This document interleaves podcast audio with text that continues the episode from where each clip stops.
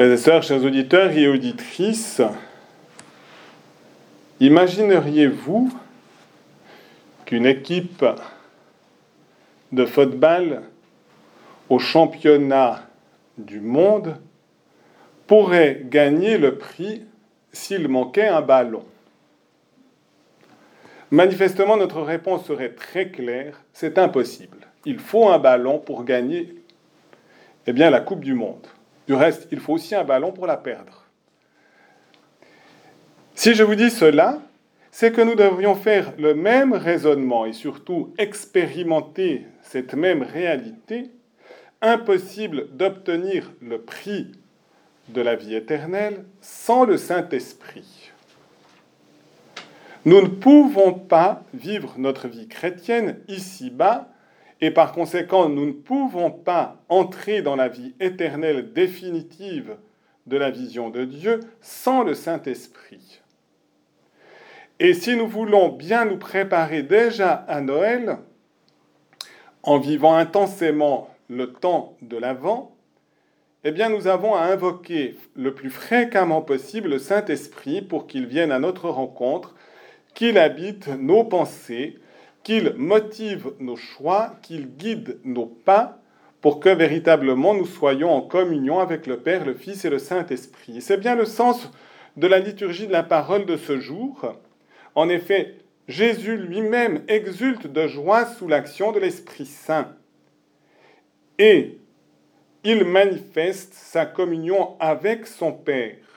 Père, Seigneur du ciel et de la terre, je proclame ta louange, ce que tu as caché aux sages et aux savants, tu l'as révélé aux tout petits.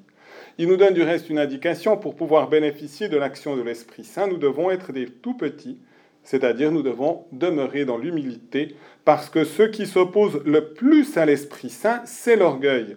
Et en effet, le Père envoie son Fils, le Fils révèle le Père, le Père et le Fils d'où procède le Saint-Esprit, nous envoie le Saint-Esprit, le Saint-Esprit révèle le Père et le Fils, mais il n'y a pas de quatrième personne pour nous révéler le Saint-Esprit. C'est pour ça qu'on passe souvent à côté de lui.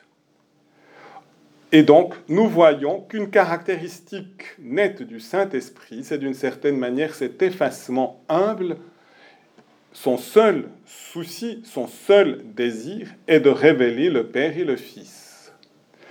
Par conséquent, nous avons à ressembler au Saint-Esprit par l'humilité de notre vie et à demander cette grâce aussi que toute notre vie révèle le mystère de la Sainte Trinité.